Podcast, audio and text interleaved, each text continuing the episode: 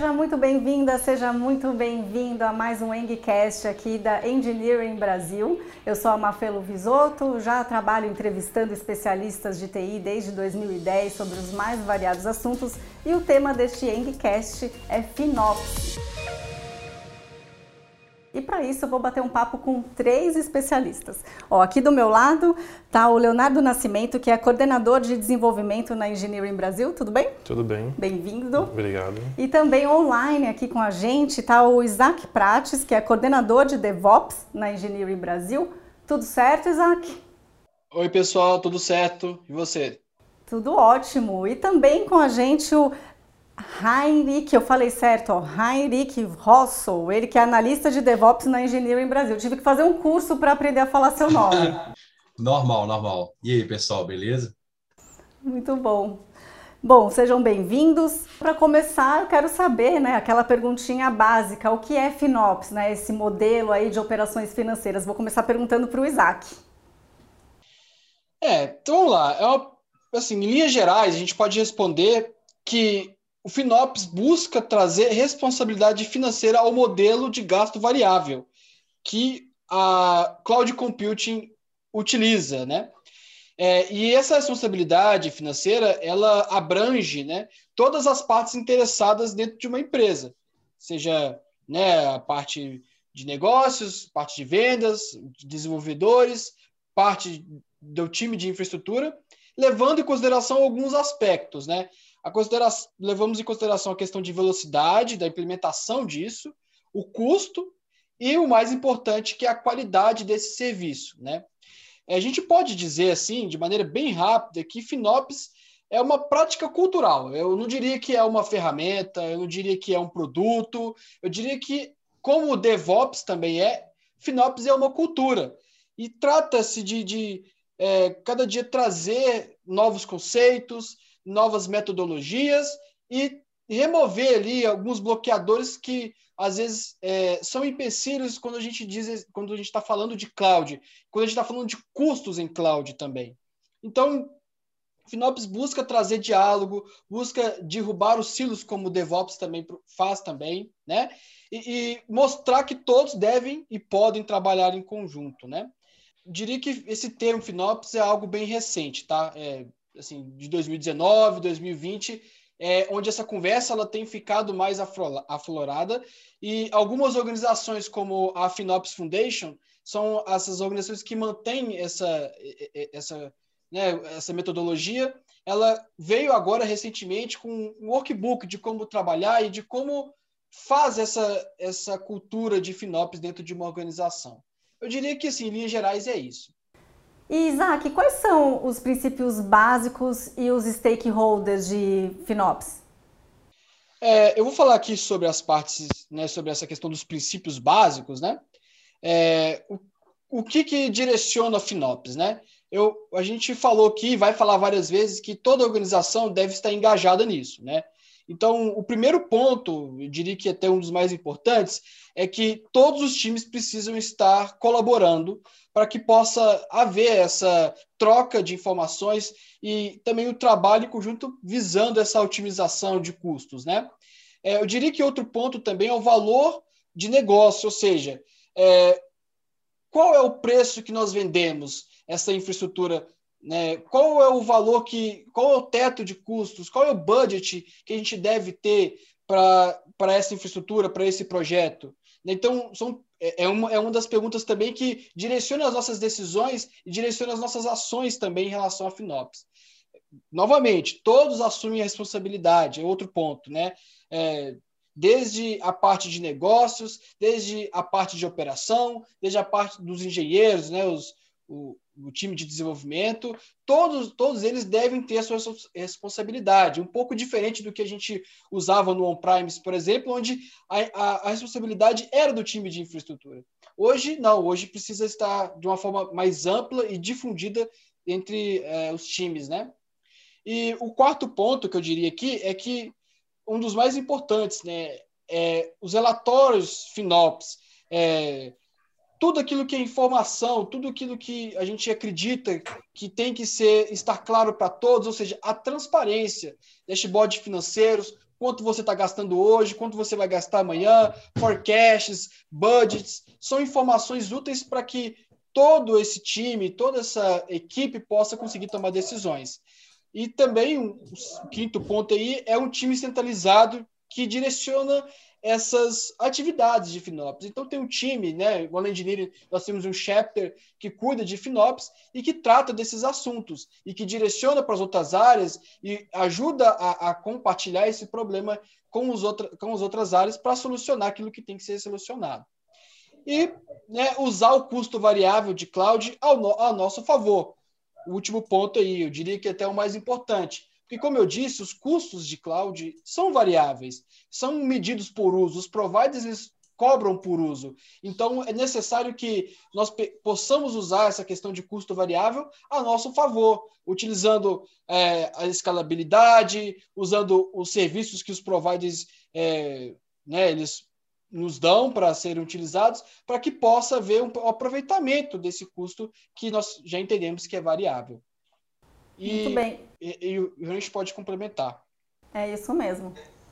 Igual o Isaac citou, né, ele citou várias pessoas dentro da organização, né, durante a fala dele, sobre quais seriam as pessoas que seriam interessadas no, né, no, na operação de FinOps.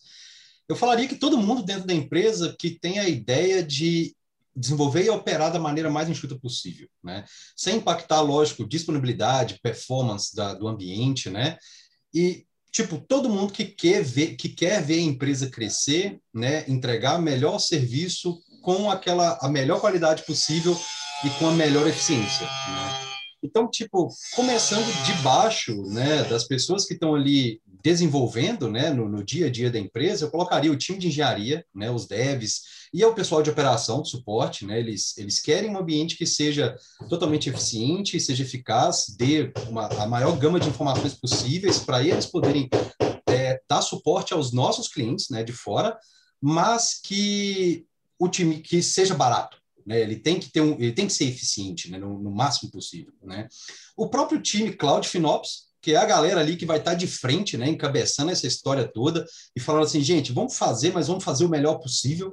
E isso vai refletindo para cima, tanto no dono do produto quanto o dono do negócio. São pessoas que vão começar a abrir um sorriso gigante e falar assim, cara, estamos entregando, entregando com eficiência e eficácia para o nosso cliente com o menor custo possível. Né? Isso é retorno financeiro para a empresa. E acima disso, a gente vai ter ali os executivos, a diretoria, a gerência, né? Que quando eles vão analisar números, né, eles vão ver ali né, os nossos gráficos subindo, né, e um gráfico de custo mais baixinho, mais flat ali, que vai ser muito interessante para a operação e o dia a dia da empresa. Né? Muito bom. A gente está fazendo essa entrevista aqui tem, é híbrida, né? Tem a parte presencial e vocês estão aí de forma remota, o Isaac e o Heinrich. E a gente ouviu aí que tá rolando uma obra, né? Isso é coisa de home office faz parte. Nossa, tem uma semana que nós estamos aqui. Mas atrapalhou? Não, a gente só achou ah, engraçado mesmo e faz ah, parte. Ah, então tá bom. São coisas, coisas de home office, não tem jeito. A hora que a gente vai começar, alguém começou com esmerilhadeira brava aqui. Então, foi, foi complicado. Muito bom, só para descontrair. Bom, é o seguinte, como implementar o pensamento é, FinOps numa empresa que utiliza cloud? Vou perguntar primeiro para o Isaac, depois eu vou passar a bola aqui para o Léo também. É, é, como a gente disse, né, é uma cultura, né? Então, eu diria que tudo começa com a disseminação de informações, né? Então, é, eu diria que os três pilares do FinOps aqui, é, que é informar, otimizar e operar, eles estão muito, eles são ferramentas muito úteis para que possa ser implementado realmente essa cultura de FinOps dentro da organização.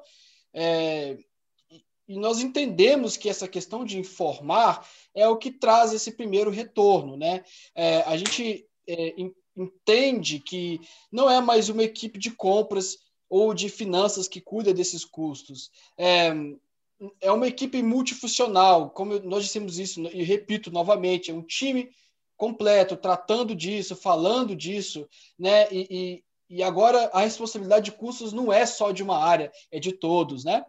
Então, assim, é, é, são, a primeira parte, eu diria que é informar, é trazer essa, essa quebra de paradigmas, essa, a gente gosta de usar esse termo de destruir o silo é, entre as áreas, né?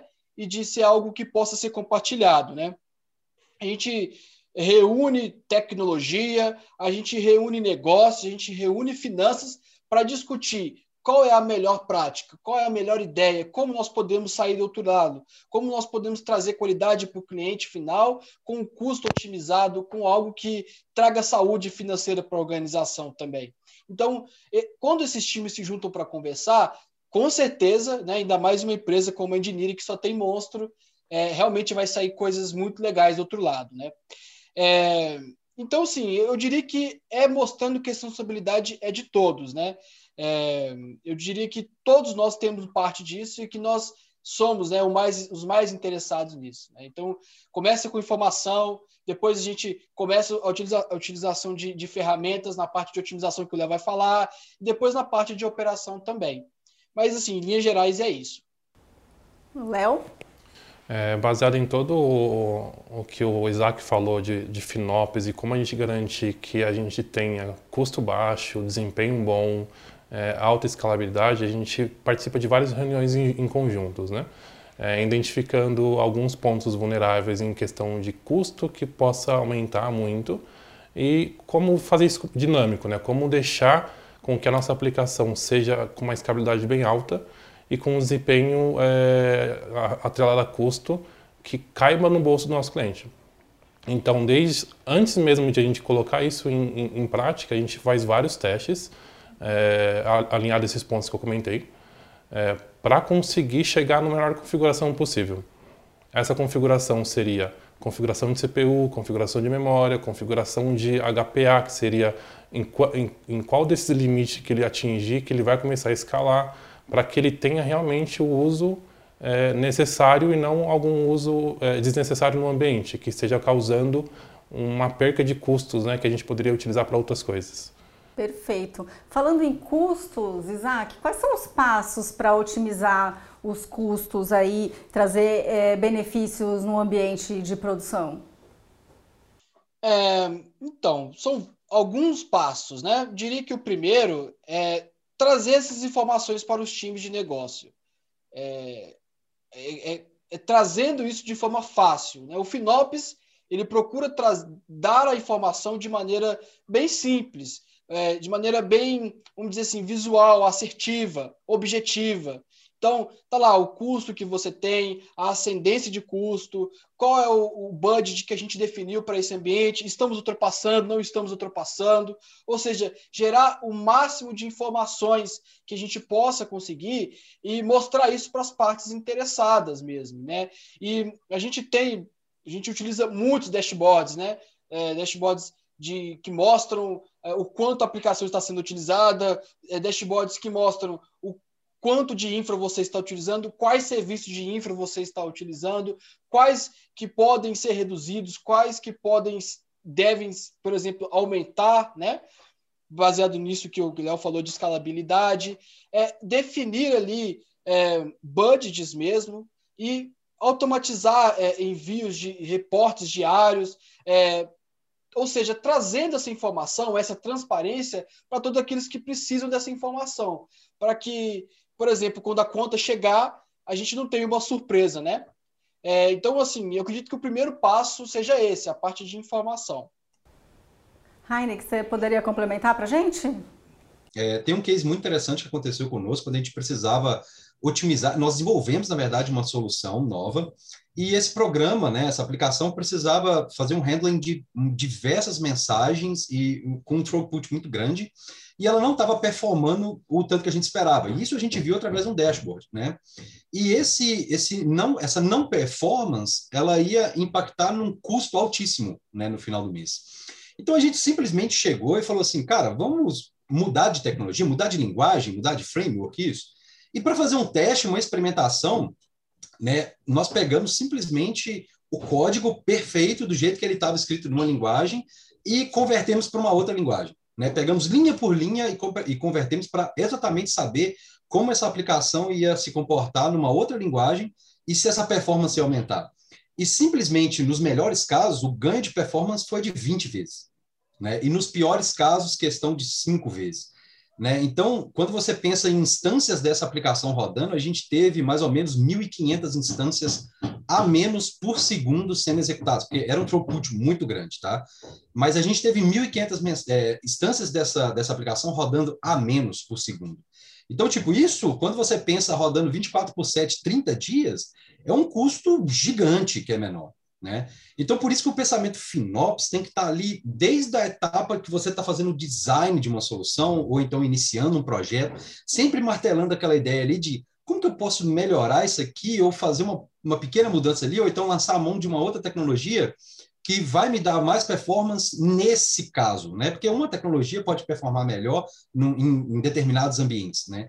Então, tipo, foi um case muito interessante, a gente compartilhou interno e, e, e é o que prova que a gente tem que sempre estar tá pensando nisso, né? Nessa questão de entregar mais com menos, né? Que é o, a base do FinOps ali, vamos falar, né? Perfeito. Calcular os custos é imprescindível, né, Léo? Exatamente. Baseado nisso que o Renich falou, é, quando a gente colocou alguma aplicação em produção, a gente começou a sentir realmente como que é a, a carga de volumetria em horários, em picos diferentes, e a gente olhou isso e entendeu que a gente precisava também fazer alguma coisa para melhorar custo, né? É, tanto que a gente, em um dos cases que a gente aplicou, a gente teve que trocar uma tecnologia que a gente utilizava time, time leaf para poder fazer é, transformação de, de resultados para a Go Template. Isso diminuiu completamente a nosso, completamente não, mas diminuiu drasticamente o nosso custo saindo de é, reduzindo mais ou menos 10 vezes menos do que a gente utilizava.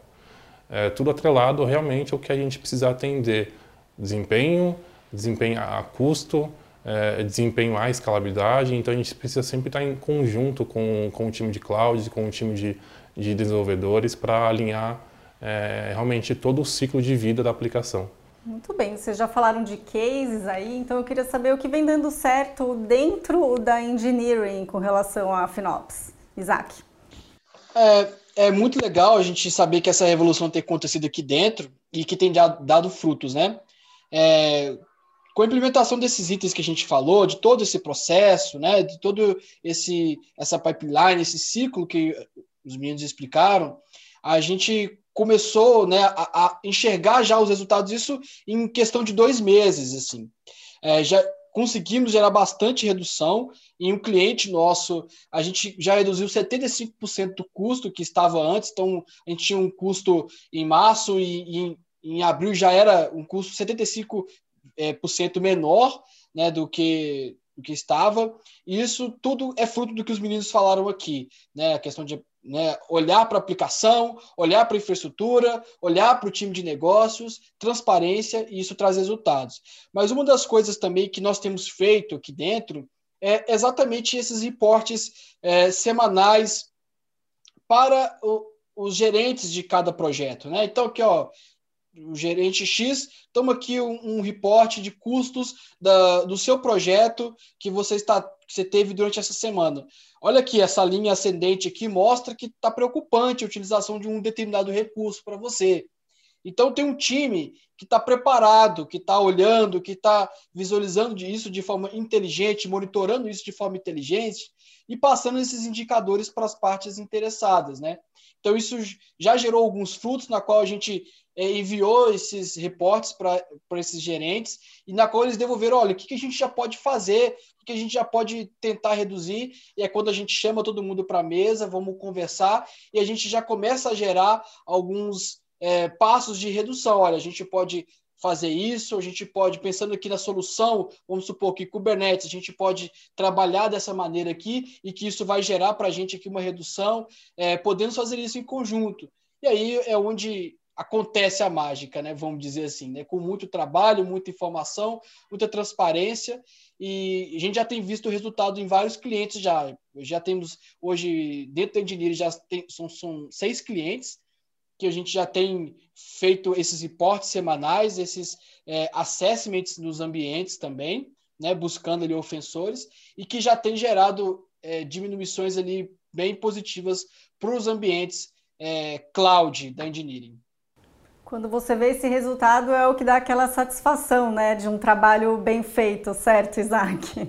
Ah, nem fala, é muito legal, é, é, é muito positivo a gente conseguir enxergar isso tão rápido, com ações tão, vamos dizer assim, assertivas, tão é, que são também rápidas também e que no final do, do mês ali geram um, alívio muito grande e mostra para todo mundo né, que é, cloud veio para ficar, que cloud é mais barato do que on-premise, que, que a gente tem muito recurso para utilizar. É assim, realmente é algo que veio para ficar mesmo e que a gente gosta muito de ver o resultado no final. Muito bom. A gente está chegando ao final aqui desse bate-papo, só que eu queria uma consideração final de cada um de vocês. Heinrich, é, gostaria de falar de repente a sua visão para um futuro próximo dessa área de FinOps? É, a ideia, a ideia principal da área de FinOps, que ela é tipo, relativamente nova né, na, na, na engineering, no caso, é crescer. Eu acho que a ideia principal é a gente né, espalhar essa ideia, esse conteúdo, esse norte, de sempre pensar em reduzir o custo da nossa operação mesmo. Eu acho que quanto mais a gente conseguir espalhar esse conceito, né, mais o sólido, o próprio negócio da nossa empresa vai se tornar, né? E, e perpetuar, né? Perpetuar essa ideia mesmo dentro da empresa, espalhar mesmo, com certeza. Alguma consideração, Léo? É exatamente isso. A gente tem que envolver o time como, como, como um completo. Então, cada desenvolvedor ele tem que entender o que ele está desenvolvendo de fato, né? Não só aquela caixinha preta dele, mas sim todo o que envolve, né? Onde que vai aquela aplicação vai ser instalada, é, que tipo de, de ambiente precisa para subir aquela aplicação. Então, quando o time realmente tem ciência de tudo que ele está envolvendo, né? De tudo que ele está impactando, não é só um objetivo de de fazer transação de informações. É, é realmente como transacionar é, essas informações com o maior desempenho possível. Então, fazendo com que o time entenda é, esse ciclo como um todo, fica muito mais fácil para a gente conseguir atingir um, atingir um objetivo em comum. Muito bem. Isaac, eu estava falando com você na hora que eu pedi a consideração final, então você ainda tem uma chance de fazer. ah, legal. É, então, é, é, é muito bom ver que tem um time preparado, uma empresa é, consciente, né? E como eu disse, Cláudia ela veio para ficar e nós temos que cada dia trazer essa solidez, né, de conhecimentos relacionados à cloud para os nossos clientes. Assim, eu acho que isso é, é primordial. É, né, quem ouvir, a gente pode nos procurar, a gente vai ser muito legal falar um pouco, ajudar nessa jornada de cloud aí que muitas empresas estão começando agora, muitos estão entendendo também todo esse contexto é, de custo, otimização, resiliência, todos esses nomes, essa sopa de letrinhas que vem quando a gente fala de cloud computing. Então, e até segurança, né? Exatamente, segurança, né? E, assim, todos esses, esses pontos positivos que a gente gosta de ressaltar, que deve ser ressaltado, né? Então, é, é dizer mesmo, finalizar aqui, que nós temos aqui um time que já está bem, bem avançado aí, que pode ajudar muitas empresas, ajudar muitas pessoas aí nessa jornada de cloud. Muito bem, então a minha consideração final é primeiro agradecer você que nos assistiu, mais esse Engcast. Obrigada, viu, pela sua participação. E você já viu, né? O Isaac falou, é só procurar aí pelos especialistas aqui da Engineering para você solucionar qualquer dúvida que tenha. Certo, rapazes? Exatamente. Obrigada, viu? Pelo bate-papo e pelos conhecimentos trazidos aqui hoje. Obrigado você pela oportunidade. Obrigada. Até o próximo Engcast, pessoal. Ah, pessoal, eu já ia me esquecendo. Depois deem um pulinho no site da Engineering e confiram as oportunidades de trabalho.